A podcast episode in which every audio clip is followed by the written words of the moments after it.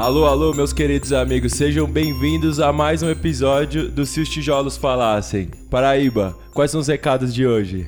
Estamos aqui de volta no nosso estúdio inicial e queria avisar que a gente está com vários cortes rolando lá no YouTube, então segue lá a gente e também segue a gente no Instagram, arroba Se os Tijolos Falassem.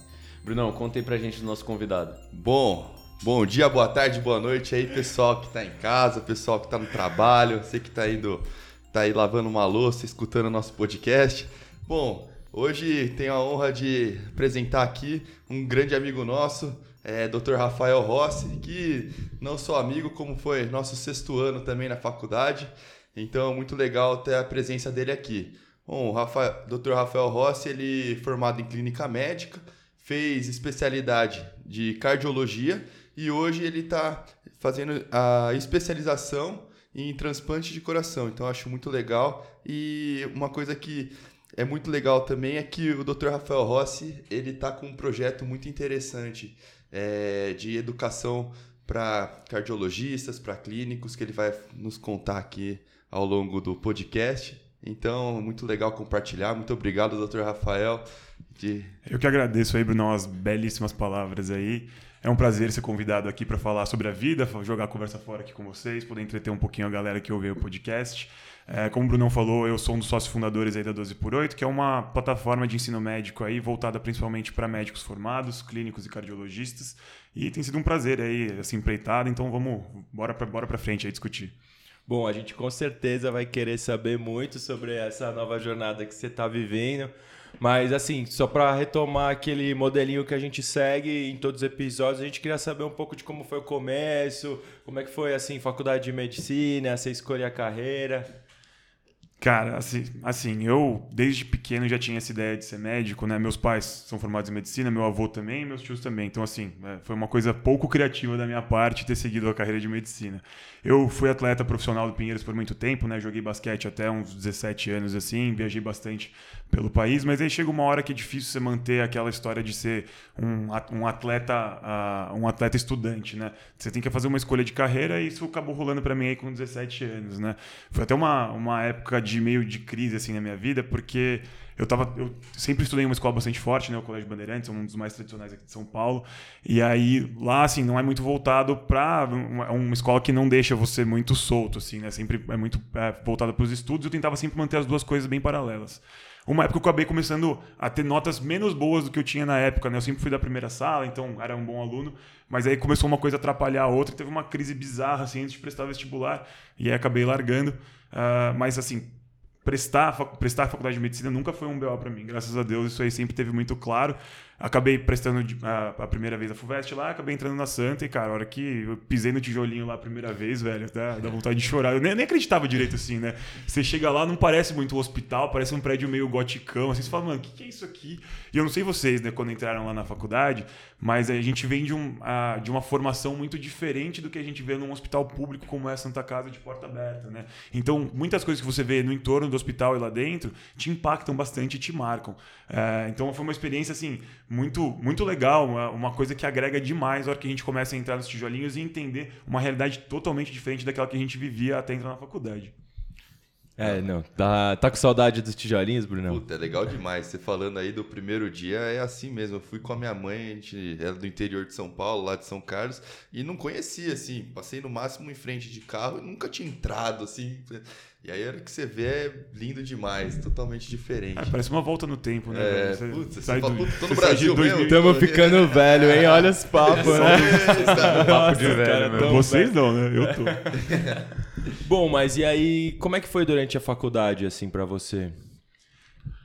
Cara, é, foi muito bom, velho. A faculdade, sem dúvida, assim, uma das melhores épocas da nossa vida, né, cara? Uma época que você tem muito, muito aprendizado técnico, mas tem muito aprendizado pessoal, assim. Eu não sei sobre vocês, mas é uma coisa que você te expõe a muitas pessoas muito diferentes, ideias muito diferentes e realidades muito diferentes da sua, né?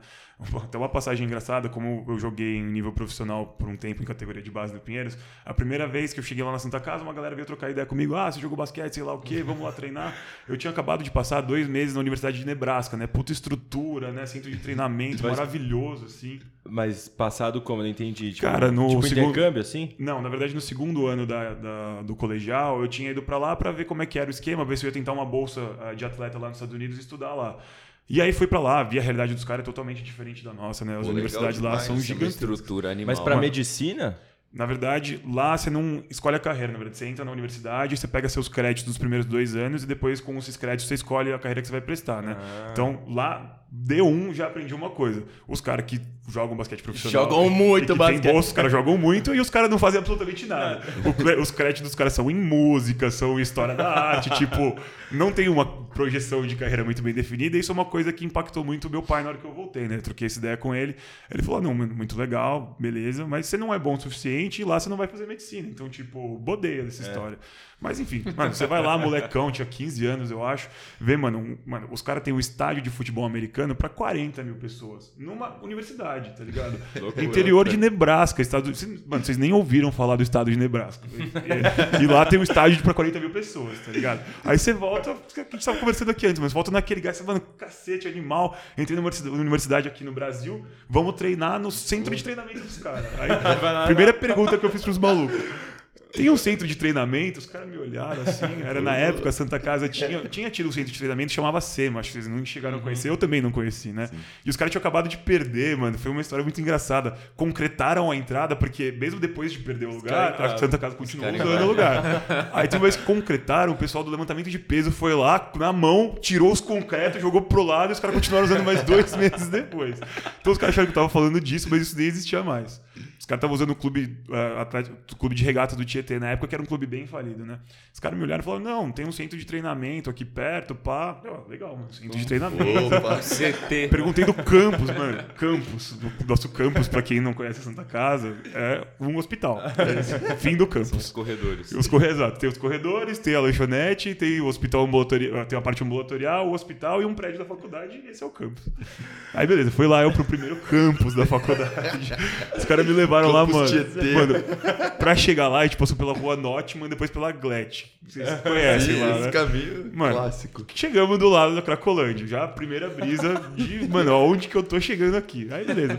Fomos lá treinar, eu achando que, mano, todo mundo já tinha jogado basquete com que eu ia treinar. Aí eu fui vendo o treino, nível, assim, um pouco diferente do que eu tava esperando, mas, mano, galera super receptiva, gente boa lá. Tava todo mundo se empenhada. esforçando, é. Empenhado, mano. Eles eram empenhados. Aí, beleza, mano. No Tietê tem um placar que deve ter uns 70 anos que ele tá lá.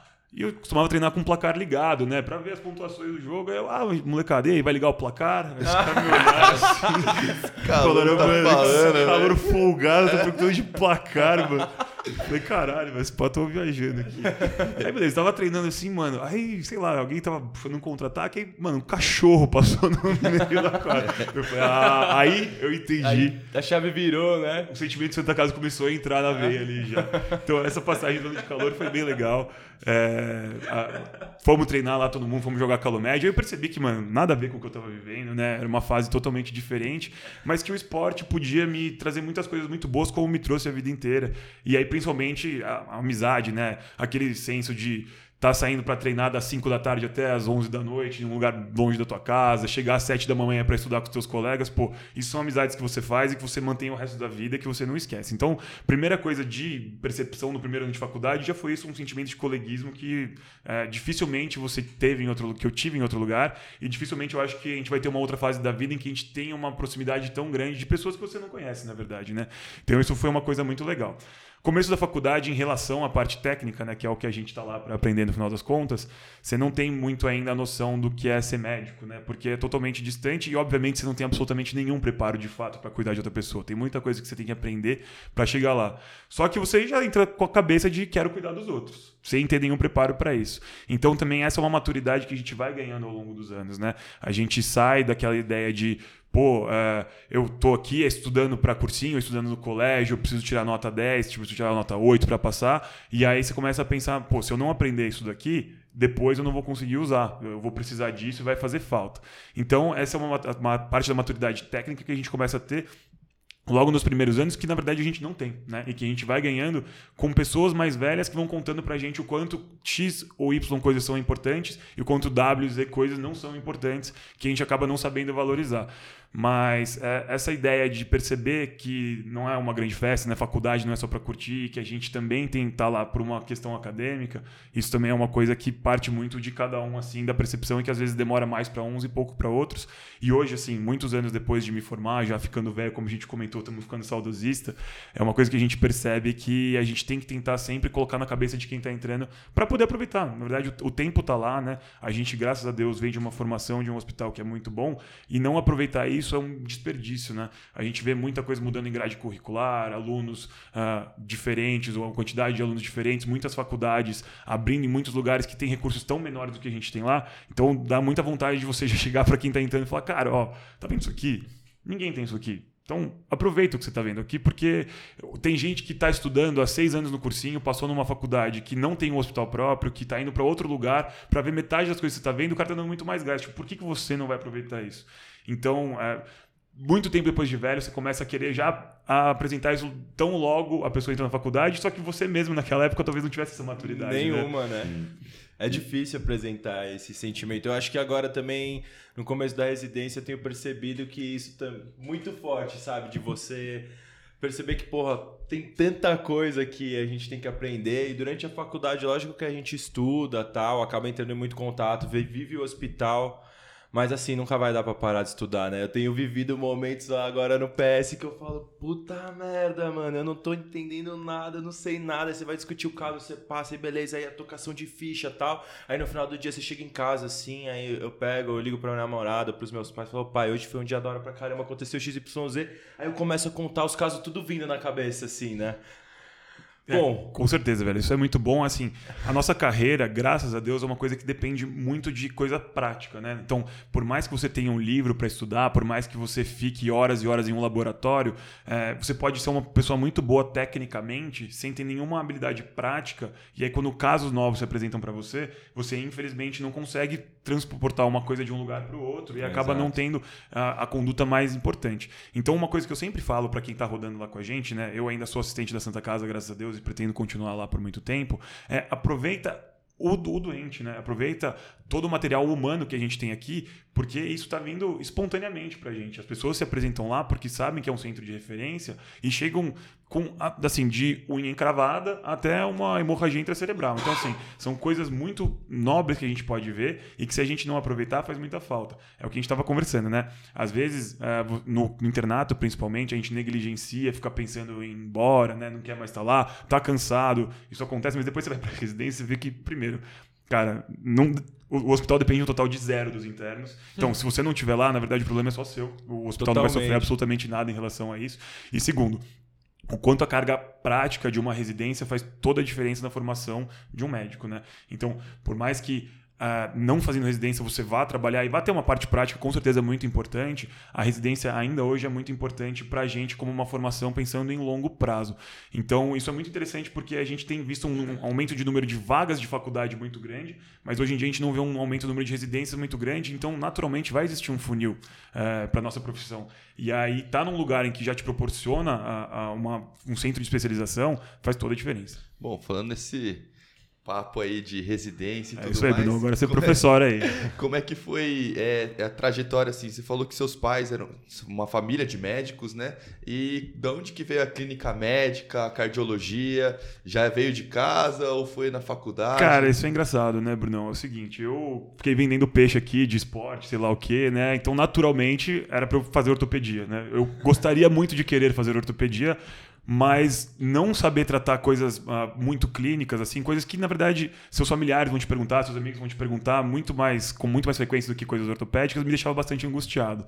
No quinto ano, quando a gente começa nossos estágios práticos, eu comecei a rodar em ambiente de enfermaria, pronto-socorro, e aí tinha um ambiente da, da clínica, tinha um ambiente não, desculpa, tinha a enfermaria de clínica médica que era famosa por assim uh, ter discussões muito longas, o pessoal ficar meio entediado e não gostar muito do rodízio. A hora que eu rodei lá, eu adorei, velho. Falei, cacete, isso aqui é animal, mano. Essas doenças, os caras estão melhorando. E eu olhava pros lados meus, meus, meus amigos internos. os caras, mano, capotados, tomar café, voltaram eles, mano, eu nunca mais quero pisar aqui.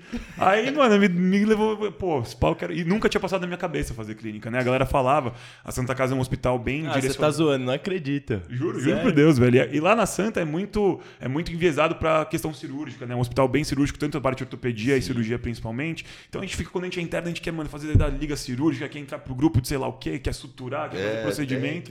E aí você fica nessa, mano, tem que fazer procedimento, sei lá o quê. E não passava muito na minha cabeça fazer clínica, apesar de meu pai ser cardiologista e meu avô ser cardiologista. E meus brothers sempre falavam desde o começo com bioquímica, né, que eu gostava bastante da, dessa parte mais de fisiopatologia.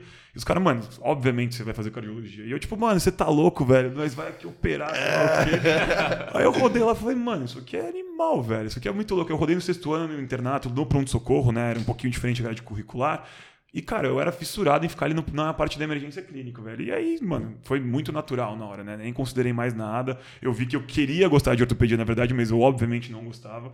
E aí acabei escolhendo a carreira de clínica e acabei entrando na, na própria Santa, graças a Deus, que foi que era uma das minhas prioridades, né? E aí, cara, a, a, época de residência foi uma época muito boa. Eu acho que é a, a, a, época da minha vida que eu mais aprendi medicina. E foi a época que eu mais aprendi medicina sem estudar. Confessamente aqui, não é, não é uma época que a gente consegue pegar muito nível, principalmente no R1 da Clínica da Santa Casa, né? O pessoal das outras especialidades até fala, pô, a clínica é muito sossegada, porque nós acordamos às quatro da manhã, sei lá o quê. Cara, Seguinte, o pessoal acorda às quatro da manhã porque não tem R+, para ajudar os caras nessas especialidades. Lá na clínica é uma coisa bem dividida entre R1 e R2, então todo mundo se ajuda, acaba dando para não ser essa, essa noia de acordar tão cedo. Mas são três meses de pronto-socorro e três meses atendendo porta de pronto-socorro que a gente não tem muito na nossa formação acadêmica, né? Então isso é uma coisa muito chocante que desgasta muito porque, assim, você vai atender 80 fichas em um dia, são 80 problemas diferentes que você tem que tentar resolver. E às vezes você está competindo contra o sistema de saúde para tentar ajudar um paciente, ou um paciente que também não quer muito ser ajudado. Então você é jogado no meio de um grande problema, que é a estrutura de saúde do Brasil, num grande hospital, e aí você fica meio que vendido, assim, né? Então você começa com umas fases muito engraçadas. No começo, você fica preocupado com tudo, você quer ajudar todo mundo, você quer colocar todo mundo para dentro, quer encaminhar, quer... você percebe que tem um gargalo, não dá. O hospital não aguenta toda essa demanda e é natural, a gente tem uma estrutura física limitante. Aí, beleza, passam uns 5, 6 meses, você é o medicão. Pá, pá, já sei tudo, eu já sei quem que não precisa entrar aqui, pum, não vai entrar ninguém. Pá, lá, lá, lá. Aí começa a fazer umas cagadas, né? Cara, aí você chuta até a sua mãe, se ela estiver passando na sua frente, você manda embora. Você manda. Isso aqui não é nada, isso aqui não é nada, isso aqui não é nada, isso aqui não é nada, isso aqui não é nada, tentando não fazer uma, uma coisa muito bizarra. Aí mais uns três meses depois você lembra que você está no hospital. Aí que você aí você começa a pegar um pouco de filigrana de quem está doente, quem não está doente, quem você vai conseguir ajudar e quem tem que estar tá em outro ambiente. Então essa parte da residência é uma coisa muito legal. Bom, não, deixa eu só te interromper, só porque talvez eu acho que talvez não tenha ficado muito claro, só para os nossos ouvintes, que lá na Santa Casa é um dos poucos hospitais hoje em dia aqui em São Paulo, né, que tem a, a porta aberta, que para nós que somos de lá é algo que a gente já entende muito tranquilo, mas a maioria dos grandes hospitais aqui em São Paulo acabam sendo referenciados, aí os pacientes que têm algumas queixas que são alguma coisa mais leve ou até alguma coisa que potencialmente grave acabam sendo encaminhados para centros de atendimento, tipo uma UPA assim, e aí de lá através do cross, ou às vezes já tem a referência mesmo, que eles são encaminhados para o hospital. E lá na Santa Casa, como existe também esse fluxo, mas como existe também a própria porta aberta, a gente acaba lidando com essas situações que você mencionou, que, assim, é, acaba que é um pouco desgastante emocionalmente, mas eu vejo muito. Lógico que eu tô assim, nas primeiras semanas do pronto-socorro, mas eu vejo muito que a gente é capaz de aprender algumas queixas um pouco mais simples, que é isso que você comentou no, no começo da sua fala, assim, uns minutos atrás, de você poder ajudar um familiar, alguma coisa que putz, uma parada clínica ali que você sabe responder, entendeu? Que ali na porta, se você ficasse só vendo coisa referenciada, você não ia ver esse tipo de caso do dia a dia. Então, enfim, é um mix de sensações mesmo ali Com dentro certeza. do PES. E assim, é no meio disso, né? É no meio de você estar tá sofrendo bastante que você vai ter o aprendizado, né? E outra coisa que é muito legal durante a residência é uma questão que a gente chama de orelhada, né? Então, assim, a gente aprende muito por, uma, por osmose, né? Você está vendo o caso, às vezes você não sabe conduzir totalmente, mas alguém sabe um pouquinho mais, aí você vai lá e aprende um pouco em relação a isso. Chega depois, está um pouquinho mais sossegado, vai ler um pouquinho, então aprende mais em relação. Então, assim, o, você não sabia de, de base, já sentiu o conteúdo para tratar aquilo, mas a, a, partir do momento que a coisa foi se apresentando na sua frente, você tinha uma demanda para tratar, você vai acabando aprendendo com isso. E aí, pessoas que têm mais uh, um grau de conhecimento um pouco maior vão te ensinando, e isso é muito legal. Você, no final do dia, foi o que você estava comentando há alguns minutos atrás. Você chega em casa, você fala, oh, aprendi isso, aquilo, aquilo, aquilo outro. Cara, quantas vezes você pegou num livro e leu nesse dia? Zero. Quanta coisa você aprendeu? Um monte. Isso é suficiente para sua formação? Não. Tá? A gente não pode se limitar a aprender só com isso. Mas pô, que animal você ter um emprego que você, só de estar lá, você já está aprendendo, né? Então, isso é uma coisa que a prática da residência te traz em inúmeros cenários, né? Isso tanto no campo cirúrgico, no campo das áreas pequenas, né? Oftalmologia, otorrinolaringologia e na prática clínica também. Então, só de você estar exposto a um centro que tem uh, coisas fora da sua rotina, te agrega muito valor. E aí, obviamente, você não pode se contentar com o que alguém te falou, porque, primeiro, não pode, pode ser uma, uma inverdade, né? Pode ser uma informação que não está totalmente verdadeira. Segundo, aquilo é uma foto de um grande filme que é uma doença do paciente. Então, depois, você, quando tiver tempo, é obrigado a ir lá se especializar, estudar e aprender um pouco mais. E aí, as barreiras que a gente tem durante a residência, né? Então, a prova do sexto ano para o primeiro ano, a prova do segundo ano de residência para subespecialidade, tudo isso te força a sair da orelhada, porque a orelhada não vai cair na prova, e você vai ter que ler no livro texto tudo aquilo que você já aprendeu na prática, que às vezes te ajudou na condução do caso. Então, até para tratar o paciente, você já tem uma mão boa, mas você consegue entender melhor a filigrana do que você está estudando, e aí você consegue lapidar um pouquinho a técnica que você estava tendo. Então, é, isso da residência médica é uma coisa uh, que dinheiro não paga, né? Então a gente até fala, uh, o salário é pouco, né? Se você for pegar um salário de residente hoje, ele recebe líquido R$ 3.600 mais ou menos, acabou de ser reajustado. E você divide por 30 dias, cara, é, é bastante pouco, né? Dá 110 reais por dia, 120 reais por dia. Um cara que está trabalhando 12 horas, às vezes com mais plantão noturno, aí tem uma carga horária muitíssimo elevada por uma profissão que é bastante técnica, né? Uh, mas, o, na verdade, o que você tem que pensar é eu estou fazendo uma pós-graduação que um colega meu que está fazendo engenharia, que está fazendo economia, estaria fazendo também. esse cara está pagando para fazer essa pós para ele ter um aprendizado. Pô, eu estou conseguindo ter algum ganho e o meu ganho pessoal é exponencialmente maior do ganho financeiro que eu estou tendo. Então é um investimento em você que você sempre tem que ter, né? E me diz uma coisa, e como é que foi para para cardiologia assim? Aí quando você estava na clínica já fazia muito sentido fazer cardio e Cara, aí... foi a mesma história, foi eu tentando negar uma coisa que eu sempre gostava, na verdade. eu, na verdade, durante a residência de clínica, como a gente vê muita emergência lá na Santa Casa, naturalmente a gente vai para áreas em que a gente vê mais emergência, né? Então, principalmente nefrologia e cardio são áreas que a gente tem bastante contato. Mas eu gosto muito de endócrino. É uma coisa que é muito legal de, de sentar, de estudar. Como eu falei, a parte bioquímica, a parte fisiopatológica é, curioso, né? é muito, muito curiosa. Legal. Então, assim, na hora de você pegar para estudar, é até mais legal que cardiologia, sendo assim, super honesto. O problema é que o dia a dia é muito diferente, né? Quando eu me formei na clínica médica, eu fui convidado para ficar de assistente do pronto-socorro um ano, e mais emergência e muito menos questão ambulatorial. E lá eu vi que eu, eu não tenho perfil de ficar num ambulatório de segunda a sexta, de manhã à tarde, todos os dias, porque eu gosto muito de hospital também. Então a cardiologia é uma, uma das áreas clínicas que tem maior abrangência de coisas diferentes para você fazer e já é uma coisa que eu gostava, né? Então, como cardiologista, você pode ser radiologista. Hoje você pode fazer angiotomo e ressonância e ficar só laudando e nunca mais ver um doente. Você pode fazer intervenção, aí você vai lá fazer eletrofísio ou hemodinâmica e você vai fazer procedimento uh, de, de, invasivo mesmo, né? Vai fazer cateterismo, vai fazer ablação de arritmia. Então, seu, a tua vida vai ser muito mais parecida com um cirurgião em centro cirúrgico do que como um clínico. E você pode ser uh, um, um, misto disso, né? Então, a maioria do, do, dos cardiologistas que faz ecocardiograma, por exemplo, abre uma agenda de eco, então vai lá e faz a sua parte de radiologista uma vez por semana. Na outra, está dando assistência no, no, consultório dele, na outra, está passando visita num, num, hospital. Então, essa questão da cardio, de ser muito abrangente, te dá muitas opções e de ter muito cenário. Uh, você pode trabalhar como intensivista, você pode trabalhar com pronto-socorro socorro, você pode fazer ambulatório. Isso é uma coisa que, assim, pouquíssimas especialidades têm. Ao passo que endócrino, que eu gostava muito de estudar, eu vi que eu não conseguiria trabalhar muito só com isso, porque é muito restrito para o caráter ambulatorial. Claro que existe endocrinologista que passa visita em hospital, mas essa não é a realidade do endocrinologista em geral, né? Então, acabou que nesse ano que eu fiquei como assistente lá do pronto-socorro, abriu meu olho que, assim, obviamente, eu, já, eu tava tentando negar uma coisa que estava muito na minha cara, que era fazer cardiologia. E aí, como é que foi a residência lá no Dante? Cara, o Dante é, é, uma, é um lugar muito parecido com a Santa Casa, né? Lá também é um hospital de portas É abertas. mesmo? Sim, cara, é muito parecido. Ah, tanto que, assim, todo ano a gente tem muita gente da Santa Casa que entra no Dante. No meu ano a gente era em sete, né? São 66 residentes de cardiologia lá. Uhum. São três, se eu não me engano, da vascular e quatro de cirurgia cardíaca. E é isso. Ponto final. Não tem cirurgião geral, não tem radiologista, não tem neurologista. Tem um nefro que passa por dia lá e é isso. Nossa. Então imagina, é um pronto-socorro de porta aberta esses dias chegou um tiro lá. O cara tinha tomado um, um FAF em, em, em, região torácica. Um cardiologista olhou pro outro e falou: E agora, mano? Aí tirou, chamou o cirurgião cardíaco. Faz mas... o eletro aí. É, exato. Fora que assim, o paciente que tá, em, que tá lá internado na enfermaria há um tempão, ele pode evoluir com uma apendicite, uma colecistite, uma escara infectada.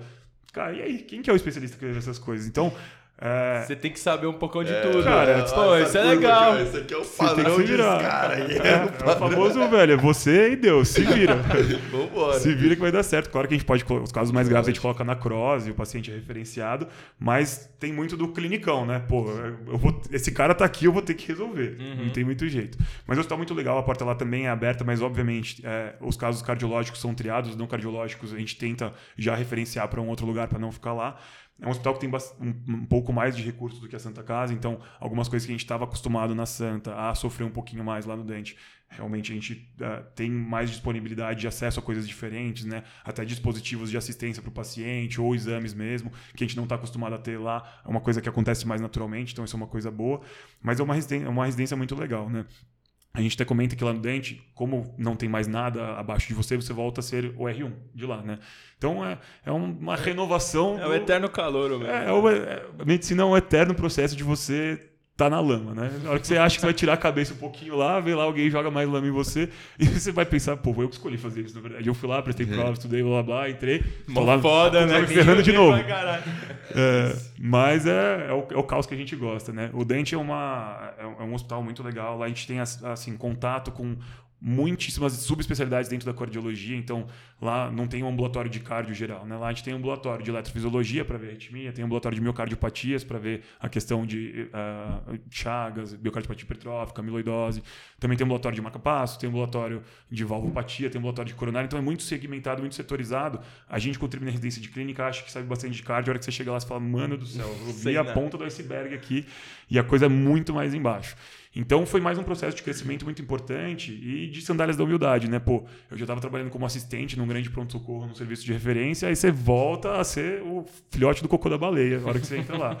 Isso é mais uma coisa que te engrandece como pessoa, assim, né? De novo, você conhece muita gente de todos os lugares do Brasil, então você tem uma noção muito boa de como que funciona a medicina no país, que isso é muito legal, e começa a respeitar muito mais lugares que você não conhecia, né? Isso também é uma... A gente em São Paulo aqui fica achando que é um centro referência, que só aqui é o bom geral. Cara, aqui tem o bom geral e tem o péssimo geral também, e vem gente muito boa de outros lugares para trabalhar aqui, e aí você ajoelha e fala, cara, parabéns, cara de mal que o Brasil consegue formar profissionais de tanta qualidade de todos os lugares. É. Então lá, E o 12 por 8? Cara, então, é justamente isso que eu comentar. Lá, a gente, como tem contato com, com cabeças muito diferentes, tem gente que adora assistência, como eu te falei, tem gente que vai lá para se formar radiologista no final, e tem gente que vem com umas ideias mais diferentes aí, que é, por exemplo, tentar fazer uma plataforma de cardiologia, começando pelo Instagram. Então, o Vitor Benfica, né, que é o fundador mesmo da 12 por 8 no começo da residência, ele sabia que eu já tinha mais contato com o aluno, né, que tinha sido assistente de pronto-socorro, ah, a gente acabou ficando amigo lá, ele veio conversar comigo de uma ideia que ele tinha, na verdade, a 12 por 8 começou como uma plataforma para ensino de cardiointensivismo. Aí até o nome também já era em relação mais ou menos a, a isso, né? Cardiológico, alguma coisa assim. E aí a gente foi lapidando essa ideia, fomos vendo que em dois não ia dar, né? Ele me convidou, achei muito legal o projeto no Mas começo. já era 12 por 8 o nome no começo? Não, não, mano, 12 por 8 o nome foi aparecer meses depois. É bom o né? nome, eu curti. Foi bom, né? Muito A gente- legal. Acho que isso fosse uma coisa fluida aí na boca do povo. A gente estava pensando justamente, várias plataformas de cardiologia tem o nome de cardio no meio, a gente queria sair um pouquinho, abrir um pouquinho É, a a caixa. maioria delas tem. Aí a gente começou a convidar mais gente para para participar do projeto, né, cara? E o projeto Mas ficou... isso durante a residência. Durante a residência. Durante a residência, só que o projeto não estava indo muito para frente, porque a gente não sabia muito como, como andar, né? Então a gente fazia reuniões mensais, assim, todo mundo se reunia, dava ideia, ah, legal, legal, ideia muito boa, pum, voltava a trabalhar, dava plantão, lá, Acho que um mês seja. depois, e aí, o que a gente fez? É, a gente entende do que você tá falando. Acho que vocês sabem mais ou menos como que funciona. Ah, As mas- ideias, né? No momento da reunião, você sai, você fala, pronto, Pô, tá já era. mano, Aí nós entrou no carro, estudar. morreu, velho, acabou. Eu encontrava, quando eu falava com o Pedro, a gente sempre se falava em festa, sempre coisa, sabe, isso aí você já tava, tinha tomado umas e tal, aí falava, velho, vamos fazer. Aí começava, não, isso, isso, isso. Mano, não, vamos pra A gente, cima. não, mano, a gente vai aquilo, conversar. É o bom geral. uma reunião de dia, pôr no papel que vai sair. É, esse começo, cara, é- a gente, assim, a nossa formação não é pra isso, né? A gente não vem de uma escola em que a gente sabe fazer essas coisas, Sério. então naturalmente é muito difícil. Até a 12 sair do papel mesmo pra virar alguma coisa pra gente estrear, que a gente estreou no dia 12 do 8 do ano passado, foi um ano basicamente, né? E aí um ano entre como é que a gente vai produzir, a gente vai começar desse jeito, a gente vai começar daquele jeito, vai ter plataforma de Instagram, de Spotify, o que, que não vai ter, é isso, é aquilo, vai ter podcast, não vai ter podcast, mas material é caro, é aquilo, a gente vai ter uma empresa de marketing por trás. Então tudo isso demorou muito tempo, até o nome, né? Pô, é cardiológico, não é? Vamos fazer. A gente fazia reunião pro nome, pum, vamos lá, nome, lá, lá. Aí começou numa resenha dessa lá, não vamos pensar numa coisa de cardiologia. Aí a minha ideia tinha sido Aes Clopidogrel. Vamos fazer um nome Aes Clopidogrel, que é outro, ah, Nori Niprid, do Buta. E aí alguém soltou essa daí do 12 por 8. Os caras, mano, pô, 12 por 8 É, ah, velho. E eu especialmente carioca, né? A galera quando vai falar que tá tudo bem, fala, ah, mano, tá tudo certo, 12 por 8. 12 por 8. É mesmo? Eu não É. sabia. Um amigo meu que me cantou essa bola esses dias. E aí ficou, ficou esse nome, né? Finalmente a gente conseguiu estrear ano passado, foi muito legal. No fim, tava já ah, em direção ao R2, que é um- uma carga teórica de trabalho menor, então a gente conseguia dar mais atenção. E aí a gente já falou, não, mano, quando a gente, se a gente for começar, plata- fazer plataforma fazer plataforma, já tem um monte por aí, um monte que nasce e morre muito rápido, né? Então, entre você ser uma ideia de startup e virar um unicórnio, é um processo gigantesco que a gente não chegou lá ainda. Mas entre sair do limbo, assim, fazer uma coisa só por fazer, pô, a gente não queria. Então a gente se profissionalizou, foi lá, pagou uma empresa de marketing para ajudar a gente, para fazer layout, porque é uma coisa que a gente não tem o know-how de fazer. E quando a gente estralou, a gente chegou. Quando a gente estralou, quando a gente estreou, a gente chegou já dando voadora. Dando Estreou estralando. É, exatamente, essa é a ideia. Pô. Estralou. Chegou já dando voadora no lustre, já com uma página mais profissional, né? Com uma cara mais bem feita, já com a paleta de cores mais bem definidas, já com uma ideia de conteúdo programado bem feito. E aí saiu daquele negócio de tipo, ah, vamos fazer isso, beleza, beleza, beleza, ninguém fazia. Não. A gente foi lá, fez uma planilha de o que tem que cada um entregar para cada dia, e a coisa tem ido muito bem, graças a Deus, como todo mundo é amigo, a gente consegue. eh, tá muito pesado para um cara, a residência tá mais apertada no estágio, pro outro tava mais difícil. A gente ia se ajudando. Agora que a gente se formou, a coisa tem ido mais, mais fluida. Mas assim, deixa eu pegar aqui pra tirar um momento coach, assim. Como é que vocês fazem exatamente essa distribuição? Eu de- já tô pegando o de caderninho de nota né? aqui, ô ô, Paraíba. Vai, ah, põe na planilha aí. aí pra nós. Cara, graças a Deus, igualzinho. cercado de gente muito competente, muito boa que faz essa divisão pra gente, né? Eu fico mais a o cargo. pessoal do 12 por 8 ou terceirizado? Não, não, não. Isso é a gente que faz mesmo, né? Inclusive o, é o Vitor, a Manu, a Maju e o, e o Matheus que fazem essa divisão principalmente. É, pega um mês lá, a gente divide, geralmente a gente coloca entre três a quatro posts por semana, sendo que um deles sempre vai ser o podcast, a gente optou por fazer o podcast semanal. Que é eu fico mais a cargo, né? E acabo dando mais o gás em relação ao podcast e à edição. E aí a gente dividiu quem vai ficar responsável mais pelo podcast, quem vai ser responsável mais pelo stories do Instagram, quem vai ser responsável mais pelo YouTube, por exemplo. Vocês são em quantos mesmo? A gente é em nove. E aí a gente divide em relação a isso. Então no começo do mês a gente pega lá, estabelece qual vão ser os posts do mês e a gente vai colocando, ó, esse cara fez três posts, o outro fez dois posts e vai distribuindo mais ou menos como que vai funcionando. Tem gente que acaba trabalhando mais, se vocês olharem a página lá, post da Maria Júlia tem o tempo inteiro, né? Então ela acaba, como ela gosta de fazer Stories posts, também, né? Stories toda hora tá lá. Já tem a mão na roda. Exatamente. Como, é, como a gente vai ficando, você vai ficando mais perito em uma certa área, fica muito mais rápido e fácil para uma pessoa fazer sempre mais a mesma coisa. Então, por exemplo, a edição do podcast que a gente faz lá, sou eu e o Matheus que fazemos, porque é muito mais rápido eu fazer a edição do que eu ensinar, por exemplo, o Marcos a fazer uma edição de novo. Então, na medida do possível, sempre que a gente pode, a gente acaba puxando essa função pra gente, mas em tese tá lá no calendário mais ou menos de quem é a função e qual que é o BO de cada um. E aí fica da tua responsabilidade, né? Que nem plantão. Pô, eu tenho um post para aquele dia, por exemplo, ontem. ah, tava no plantão, que foi meio ruim, eu tinha um horário das 7 às 8 para fazer a edição do podcast, aí chegou uma PCR na virada de plantão, não consegui fazer o post naquela hora, e ele tinha que ser feito para hoje, porque hoje que a gente vai subir o episódio no, Spotify. E aí, pô, é meu plantão, eu tenho que resolver isso daí. Cheguei em casa umas 11h30 da noite, depois que eu tinha combinado já outra coisa pra fazer, e fui editar o podcast às 11h30 da noite, porque a função era minha, entendeu? Se com alguma antecedência eu pudesse ter previsto isso, talvez eu pudesse ter dividido com o Matheus, ele fazia. Mas é muito isso, como vocês podem notar, Se né? como- compromete a fazer. é uma coisa um jeito. voluntária, né? Vocês têm o tesão de vir aqui e fazer o podcast, pô, vocês querem que dê certo. Então vocês não vão largar, falar, puta, não fiz, ninguém vai fazer e larga a mão. É uma coisa que é muito voluntária, que você gosta de fazer, então tem que ser meio que natural da divisão e de sempre conseguir se ajudar, né? Todo mundo, todo mundo que faz essa plataforma geralmente é amigo, então, pô, a gente quer que a coisa dê certo, a gente não quer largar a mão.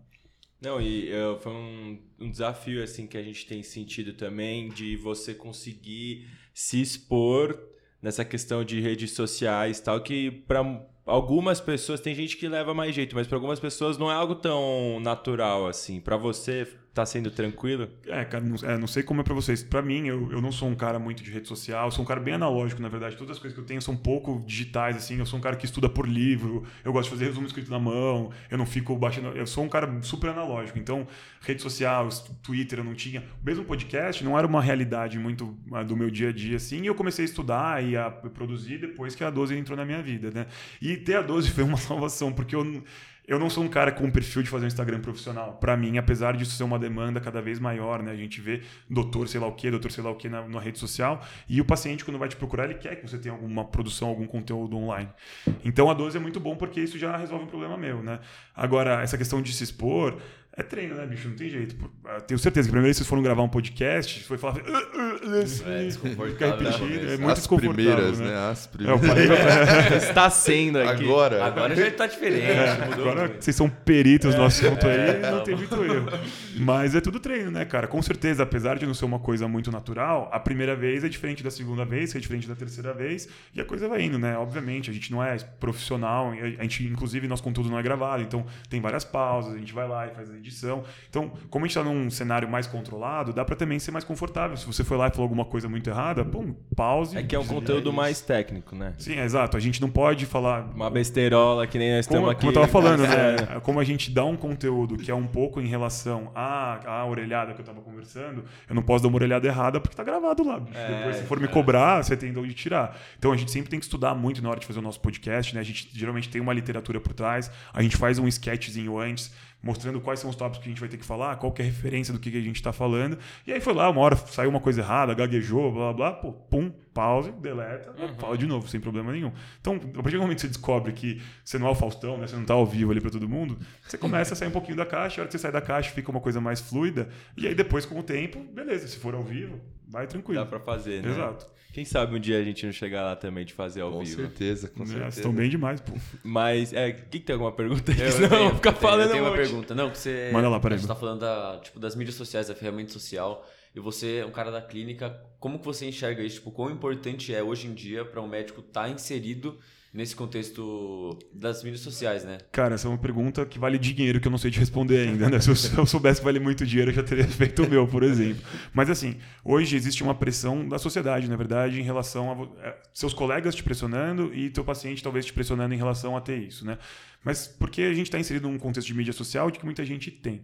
Eu fui conversar com um colega um dia, esses dias para ver se para ele tinha tido algum benefício de fazer um Instagram profissional, se isso tinha se traduzido em muitas consultas. Ele disse, cara, não. Mas na verdade os pacientes que eu tenho, às vezes eles cobram de ver alguma coisa, algum background meu, e aí acaba usando hoje o Instagram. Qual que é o grande perigo disso? É mais uma orelhada, né? Quem olha conteúdo de Instagram não sabe a qualidade, a formação do, do profissional que está colocando ali. Hoje a gente vê gente com 3 milhões de seguidores e aí você vai ver, pô, tá passando hormônio pro paciente, tá colocando uma terapia que não tem muita indicação, ou vai lá e tá tratando exame só, né? Vai lá, passa em consulta comigo lá, eu olho uma testosterona que tá no limite inferior, o cara tem 25 anos. Brasil, ah, terapia de reposição hormonal, um cara que tem 25 anos. Peraí, mano assintomático, o valor está dentro da normalidade. Que paciente é esse aí? Que deficiência que é? Você tá- Então, a gente está chegando numa geração em que a gente está criando problemas para criar uma demanda para tratar. Então, isso é muito perigoso. Então, esse é principalmente o meu medo na hora de entrar na mídia social com o meu perfil profissional. Pô, eu não quero ser relacionado com esse tipo de gente, entendeu? Eu não, eu- primeiro, eu não, eu não trabalho com estética, né, que é uma coisa que tem um apelo muito maior em mídia social hoje em dia e muito legal para os profissionais que têm um trabalho sério e conseguem fazer isso via mídia social, é muito bom, acho isso muito legal. Mas é, eu, como eu trato doença, eu não posso ficar passando uma coisa errada e às vezes o paciente quer que você passe uma coisa que vai resolver o problema dele, mas é um problema que ele não tinha, na verdade. Então eu tenho alguns colegas, por exemplo, que queriam emagrecer, vai, iam casar. Aí a hora que você vai olhar lá, o cara tá repondo hormônio tiroidiano, ele tá tomando hormônio masculino, ele tá tomando Venvance ou Ritalina pra atenção, pra foco, pra diminuir Perder apetite. fome. Que é, cara, esse não é. O Venvance não é pra isso, não é pra você perder a fome, isso é o efeito colateral da droga. E aí o cara tá lá todo estimulado, né? Porque tá com hormônio tiroidiano, tá com hormônio masculino, tá com uh, remédio pra déficit de atenção. O cara tá uma O cara, mano, ele tá pesando 10 Muito funcional. Exato. O cara tá dando cambalhota no chão, aí você vai olhar. Eu jogo basquete, assim, né? Vai olhar o cara correndo na quadra e não consegue se mexer. Pô, tá torto lá. Problema um. Aí o segundo, o cara vai dormir, como é que dorme, velho, com tudo isso Aí circulando? começa a tomar remédio pra dormir, Aí vai né? tomar Rivotril. Aí pronto, aí beleza. O cara tá com quatro remédios que ele não precisava e um quinto que é um remédio que pode causar dependência pra conseguir dormir. Um cara que não tinha problema de sono, um cara que era Ele saudável. só queria casar, né, mano? Você E- vê? E, mano, ele pagou mil reais nessa consulta e mais dois mil em remédio que ele tava tomando, tá ligado? Pô, era um casamento, mano. Não era pra Sim. ser uma doença, sabe? Então, mídia Mas eu acho que é um desafio mesmo, essa questão de você se posicionar e acho importante também, tipo, pessoas que fazem um trabalho sério que nem você, de começar a se posicionar assim pra, é, é, tipo, realmente desvincular essa imagem de que o médico que tá nas redes sociais, ele tá lá porque é uma forma mais fácil de você captar pacientes e Com tal. certeza, e... tá perfeito nisso. Pedro tem um amigo, inclusive, que ele faz muita mídia social e ele é um cara muito sério, muito bem formado. Dr. Silvio Povo, depois quem quiser conferir o Instagram dele lá. E é um Instagram que é voltado Como é que é? Eu não peguei aqui. É Silvio Povo Júnior o nome dele. Ele é um cara que também é formado do Dante, fez, terminou cardio esporte lá Legal. agora com a gente. Ele é meu R+, inclusive. E é um cara que o Instagram é voltado principalmente para pacientes mesmo, né? E ele é um cara que desmistifica um pouco essa criação de doenças que não existem. E ele justamente fala exatamente isso. Ele fala, cara, se você não entrar nesse mundo, se um cara sério, bom, que tem uma formação legal, que quer o bem dos outros não entrar, essa noção de charlatanismo vai ficar muito mais prevalente para todo mundo. Então tem aquele negócio, pô, tenho medo de ser comparado com esses caras e de entrar nesse bolo, mas também se você não faz nada, é esse cara que vai sobressair, esse cara que- o, o doente que é leigo em relação à medicina, ele não tem noção do que, que é bom, qualquer, é que nem mecânico. Pô, se eu levar meu carro no mecânico agora, absolutamente qualquer coisa que o cara falar, eu falo, mano, Vambora. tá certíssimo. Se o cara falar, velho, Perfeito. tem o risco de estourar a tua, sei lá, a tua A embreagem vela, pra amanhã. é. A vela vai O carburador, mano, eu não sei se meu carro tem carburador, tá ligado? Os caras falam, mano, se o carburador pode pifar amanhã, eu falo, mano, Troca. beleza, aí tem, aí tem de segurança, né? Obrigado Vou por me trocar essa avisar, merda. não tava sabendo. Salvou minha exato. vida. Mano, caralho, esse é o melhor mecânico do mundo. E é a noção do paciente com o médico é meio que essa, né? Pô, você vai falar, mano, teu hormônio tiroidiano tá uma merda, você vai passar mal. E o cara tá bem zaço lá, mano. O cara tava na academia ontem, tava felizão. Não, mas, pô, meu hormônio tiroidiano tá mal, eu preciso tratar isso, tá ligado? E é isso. Enquanto, os, quando os bons não trabalham, o mal pode prevalecer, né? Aquela famosa, aquele famoso dilema. Mas eu acho que esse, esse, enfim, esse meio que vocês encontraram, que nem a gente aqui de se posicionar nas redes sociais, mas não diretamente através do seu perfil pessoal, mas sim através de um perfil de grupo, também acaba funcionando, né? Porque os pacientes podem colocar lá, vai entrar no seu Insta, vai estar lá que você participa do grupo 2 por 8. Aí o cara clica lá e vai ver que você participa de um grupo que posta um monte de coisa É, tal. até que não é, né, um, um ensino para paciente, né? Exatamente. O nosso objetivo não é, não é o público leigo, né? Aprender lá é justamente o público médico, mas assim, é justamente o que você estava falando. Só de ter um background de alguma produção científica ajuda, mas eu- é, é aquele negócio, né? Para o paciente é difícil. Eu, eu, eu tenho um pouco de receio por eles, porque assim, se a gente posta um monte de coisa errada, eles não têm como saber se está certo ou não, sabe? Então assim, o público médico consegue julgar. Graças a Deus o nosso feedback das pessoas que seguem a nossa plataforma é muito bom. O pessoal gosta muito do conteúdo, elogia bastante o que a gente produz. Mas para o público leigo, ele pode entrar lá e também ser enganado por mim, por exemplo. É, mas é, é bom que a gente, dentro da comunidade médica, tenha essa noção de que é um conteúdo que, que faz sentido e aí isso, com um background depois, ajuda bastante, né? E quais são os projetos de vocês exatamente como uma plataforma de ensino, assim? Olha, a gente é um grupo de nove pessoas que é bastante ah, viciado assim, em ensino, né? O pessoal gosta muito de aprender. Claro, a gente tem que estar se atualizando lá, não tem jeito. Se eu não estudar, eu não consigo colocar os posts que eu, que eu coloco. Mas a gente gosta muito de ensinar também. Então a ideia é uma plataforma de ensino justamente. E eventualmente, óbvio, a gente vai tentar capitalizar isso em cima de cursos, de coisas mais, ah, mais práticas, para dar um material mais legal ainda do que a gente coloca, né? Porque, claro, quando você está olhando o Instagram, a sua ideia é aprender rápido, um conteúdo mais simples, né? uma orelhada ultra rápida ali de segundos, mas também não muito aprofundada. Então, a nossa ideia é conseguir cada vez mais produzir conteúdos mais aprofundados e trazer uma coisa de qualidade, principalmente aí para clínicos em geral, né, uh, residentes de cardiologia também, cardiologistas que estejam mais desatualizados, estejam mais distantes aí de hospitais e escola, poderem sempre se atualizar.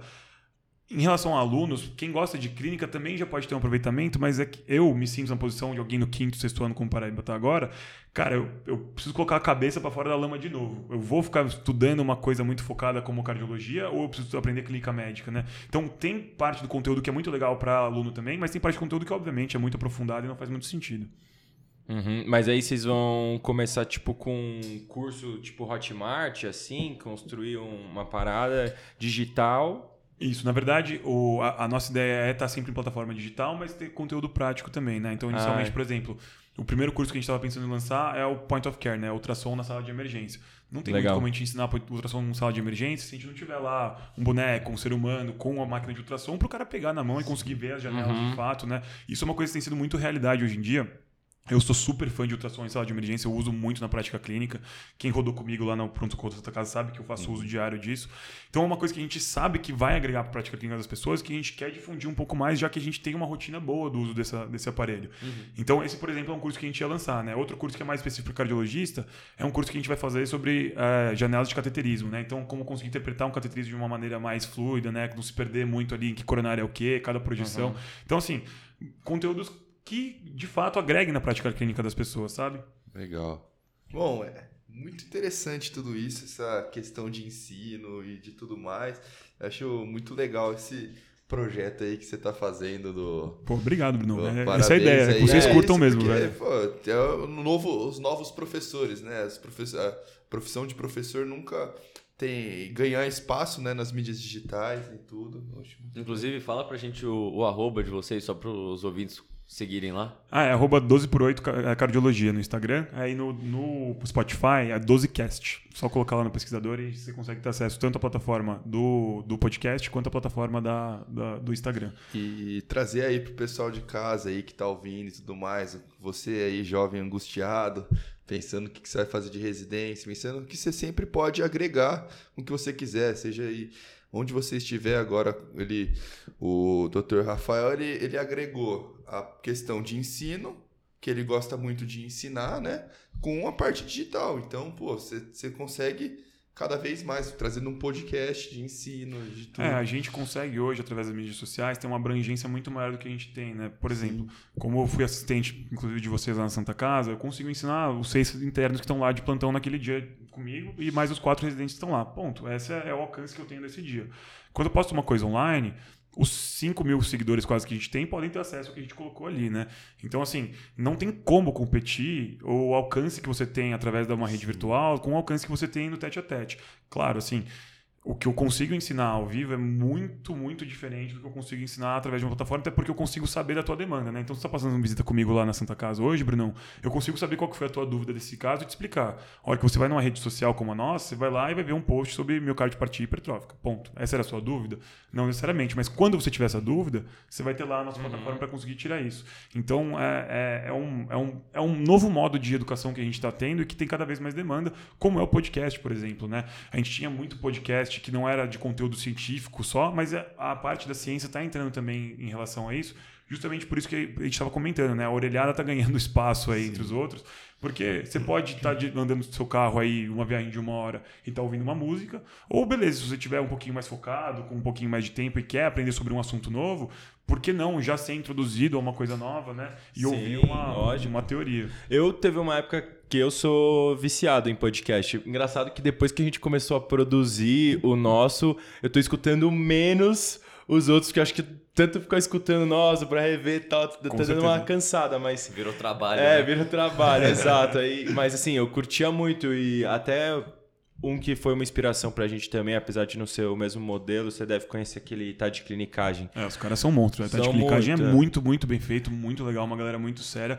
A gente admira muito e, claro, que foi uma das inspirações pra gente começar. É realmente um podcast muito legal que você ouvia. Não, e aí eu ouvia na academia, assim, porque, por exemplo, você não precisa ouvir com um compromisso nervoso, assim. Não tem ninguém lá que vai depois chegar, ô, ô queridão, e aí? O que, que você aprendeu? No tal? minuto 3, você É, prestou atenção lá não. nas indicações de trombólise? Exato, você tá lá tal, aí os caras começam a discutir o caso, aí, mano, vai surgindo coisa na sua cabeça, você tá treinando, aí você deu uma viajada, mas aí você volta a prestar atenção, tipo, puta, você não perdeu tudo, você acompanha, então. Exatamente. Eu sou muito é aquela favor. meia hora que você não ia aprender nada, na verdade, e 10% do podcast que você absorveu é 10% de ensino a mais que você teve. É o que a gente estava comentando no começo. Isso é o suficiente para você se formar, para ter a técnica? Ah, não. não, é, mas esse é o objetivo do podcast, é você virar um médico pica das galáxias por causa disso? Não, não é. É sempre você conseguir aprimorar a sua prática, né? Então você está investindo em você na academia. Então você está lá tendo seu ganho físico lá, tá tendo liberando endorfina, mas também aprendeu alguma coisa. Sim, até um- acho que também outro desafio que a gente vive, assim, que nossos podcasts têm uma hora, uma hora e pouco, e. E, pô, o podcast, pelo menos na minha visão, um pouco que eu curto muito estudar sobre podcast. Eu já li uns 3, 4 livros de podcast e tal, pra entender Animal, a monstro. história do podcast, enfim. E, pô, a Tem ideia é até o mais nosso que... post, né? É, tem até um dos posts. Quem será que fez o contando. post? Exato, e aí, pô, porque assim, não é pra você pegar também e não. Eu acho que o podcast é legal que ele é dinâmico, assim, não é pra você sentar e você. Puta, não, então eu vou sentar e o episódio tem uma hora, eu, vou- eu tenho que ficar uma hora parado escutando. Meu, você clicou, você vai ouvir o começo da história aqui do Rossi, você vai ouvir até a parte que ele terminou, sei lá, Nebraska, alguma coisa assim que ele falou Você tal. vai lá, Brunão tá falando muita merda. Aí você pausa, pum. entendeu? Vai lá, Aí você, cancela, aí você cancela o Brunão, mano. Cancelou ele pra você, ele tá tudo certo. E aí, aí, pô, cansei um pouco de ouvir esse falando de medicina. Aí você põe um outro, você ouve, ouve de notícia, ouve uma música, alguma coisa assim. Ah, não, agora eu quero continuar. E no dia seguinte você continua. Continua aqui. O papo vai fluindo, por mais que você tenha escutado, sei lá, o começo do episódio há três dias atrás, quando você retoma, as ideias ainda estão na sua cabeça, assim. Eu acho que isso tem que ser, pelo menos para nós como produtores de conteúdo, principalmente de podcast, eu gosto de tentar também Com trazer certeza, um pouco mas sabe disso. uma coisa engraçada que você estava falando? Que qu- quando você, agora que você está fazendo o seu, você ouve menos os outros, porque você não tem mais essa relação de posso ouvir descompromissado o podcast. Porque o teu você tem que ouvir, você tem que editar, você tem que tirar a parte ruim. Então, esse tesão aí que era ter uma coisa mais light, né? Ter um aprendizado ou ter um momento de entretenimento mais sossegado, você perdeu. Perdeu. Em vez de Você ficar produzindo. pesadelo, tá ouvindo o podcast, ah, puta merda, não Só meu. ouvindo com um olhar crítico. né? Exato. Nossa, faz. essa vinheta aqui, a gente não tem a nossa Olha essa ainda. pausa de cinco minutos que o Paraíba esqueceu de cortar, mano. Que desgraça. Então é outra vibe que você tá na hora de fazer, né? Você fica ouvindo, só fica lembrando do, ai, vou ter que editar agora, eu tô deixando pra depois, era pra estar editando. Não, mas sabe que também esse negócio do podcast é engraçado que, por exemplo, ano passado tava muito na noia de estudar pra residência, tal, que tá muito difícil passar na prova, tudo. Muitas vezes assim, acaba que eu morava com os moleques lá perto da Santa, mas assim, alguém saiu, foi pra rolezinho, sabe, você tipo ia jantar sozinho, ficava em casa, acaba tendo uns momentos assim meio só que o podcast te traz essa questão de proximidade mesmo, que a galera tá tipo dentro do teu ouvido, tá Sim, aqui conversando com exatamente. você mesmo, então eu falei, puta, a gente tem que criar o nosso e por isso que logo começou. Exatamente. E, e uma coisa que você falou do alcance, né? Puta, presencialmente eu consigo te ensinar com a sua demanda e no online eu consigo alcançar muito mais gente. E, e a nossa ideia é levar esse alcance do bate-papo, porque, pô, eu já com certeza já te encontrei muitas vezes na Santa Casa e E tivemos fora. muitas- E no interior de São Paulo. E fora do interior de São Paulo. Tivemos muitas, muitas conversas muito legais, mas não estavam ali gravadas e muitas pessoas podiam tirar proveito, É, né? que ficou pra gente ali a troca de ideia e a galera é não, às vezes você perde um conteúdo muito legal, né? Outra coisa boa do podcast é o seguinte, é a mesma coisa que tá rolando entre o pessoal que assiste TV e o pessoal que tá indo pra plataforma digital, Netflix.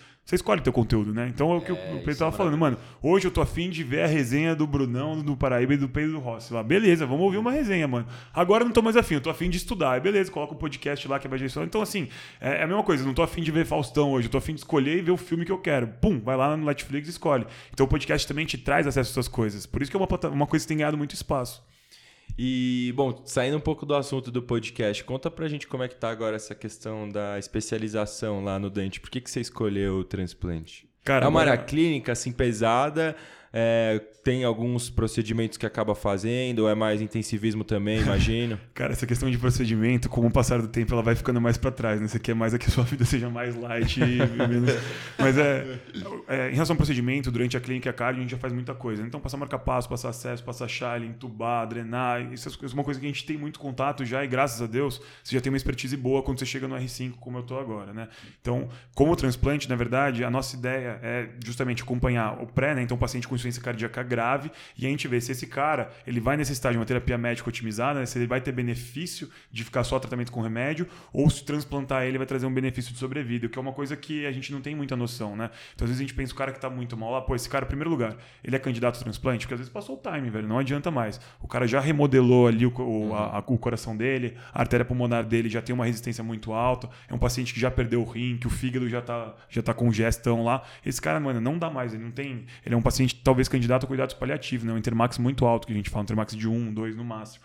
Ou é o contrário, né? É um paciente que a gente sabe que ele não tá tão mal assim e que transplantar só vai aumentar a mortalidade desse cara. Pra vocês terem noção, o transplante cardíaco tem uma mortalidade de 18% no primeiro ano. E aí, dos que sobrevivem no primeiro ano, mais, 18 mais 15% morrem até o quinto ano. Ou seja, a cada cinco, um morre em um ano. Isso é uma mortalidade muito alta. Então, pô, será que esse cara que eu tô vendo aqui, ele em 20% vai morrer em um ano? Esse cara é o que precisa? Então, essa é a primeira coisa que a gente vê. Não, e deve ser um custo altíssimo também, né? É, é, mas é, em medicina Tem que ser tudo muito é, bem indicado. Exato. Tem que ser- na verdade, mais importante do que o custo do transplante é a quantidade de enxertos que a gente tem disponível. A gente não consegue ter quantidade de corações. Pra você ter noção, no Brasil, a gente tem aí uma quantidade de transplantes aí que varia de 300 a 800, dependendo do ano.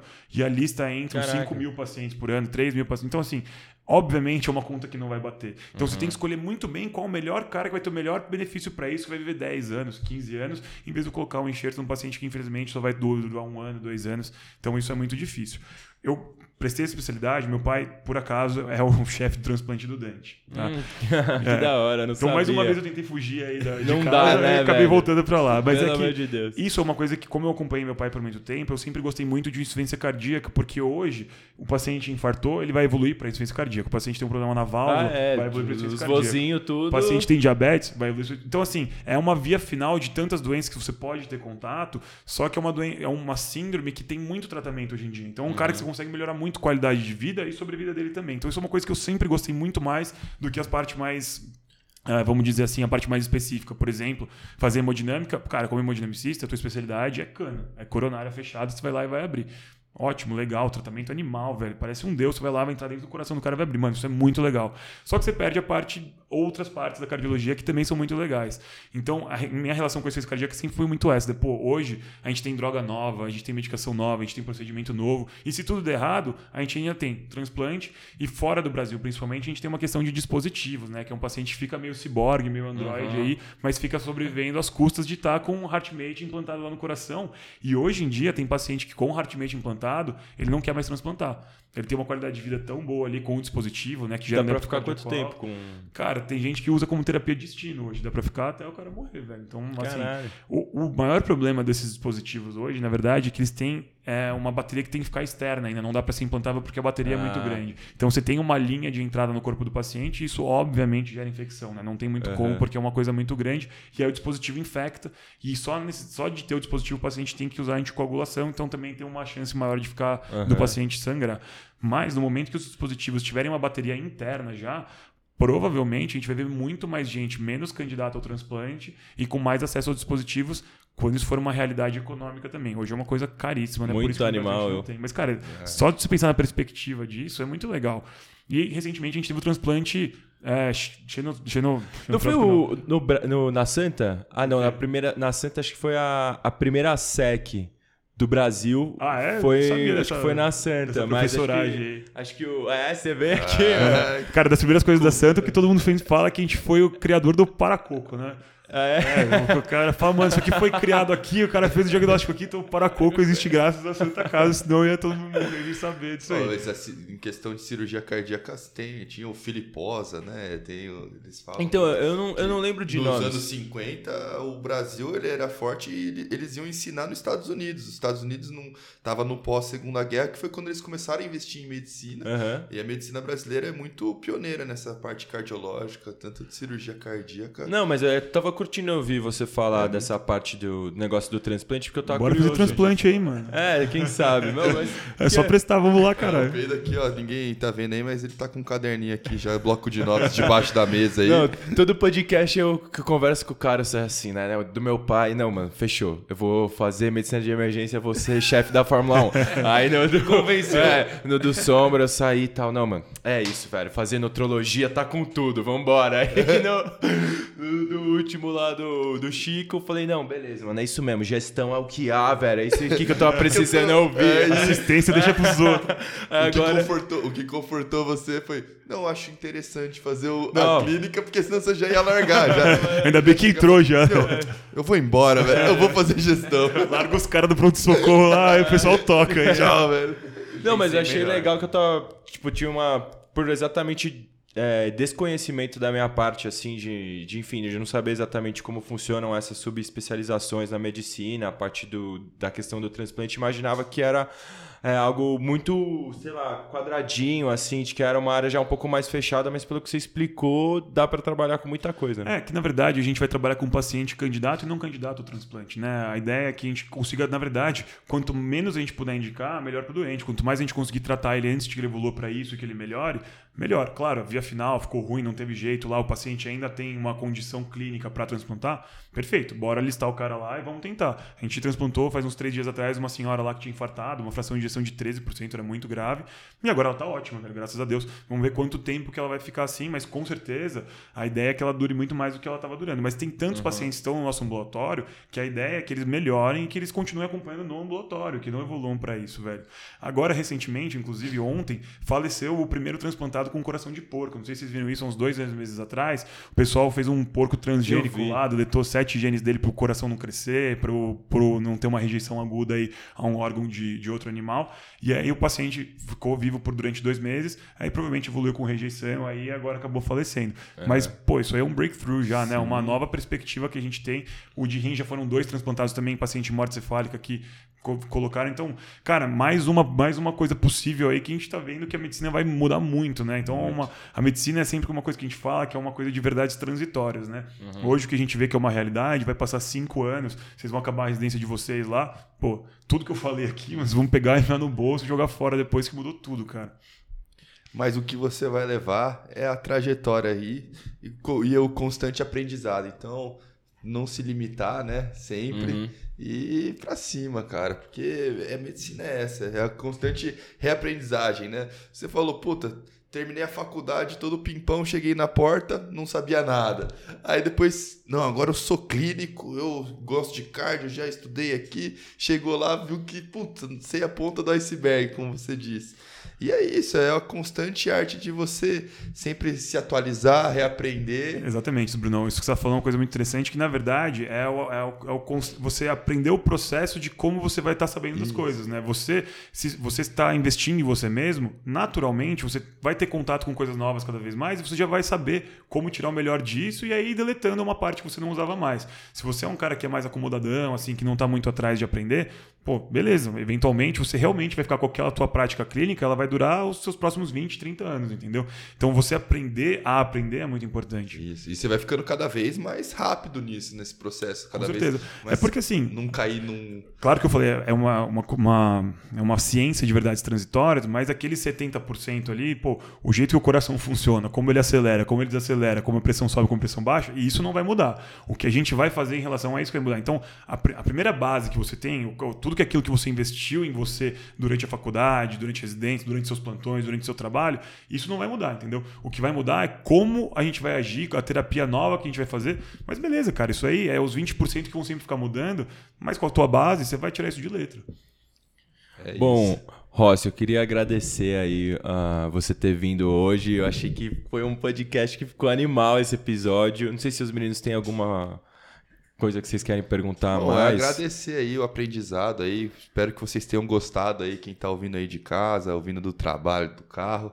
E entender que o, como que funciona o processo do caminho, os caminhos de cada um. E muito legal ouvir sua história.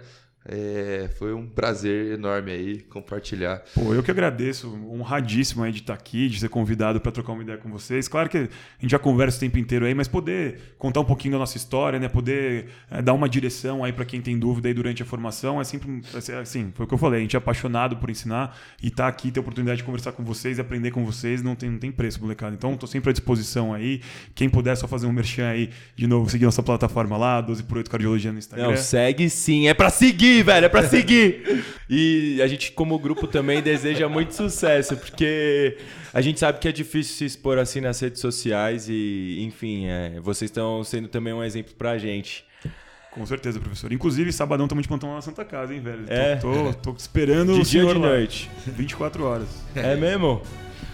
Eu acho que Acho que eu tô de, acho que eu tô de plantão? Vamos ver, que, vamos ver que o Pedro aprendeu aí no fundo dos episódios aí. A gente vai é. contar aí como é que foi esse plantão aí. Bom, valeu, galera. Tchau.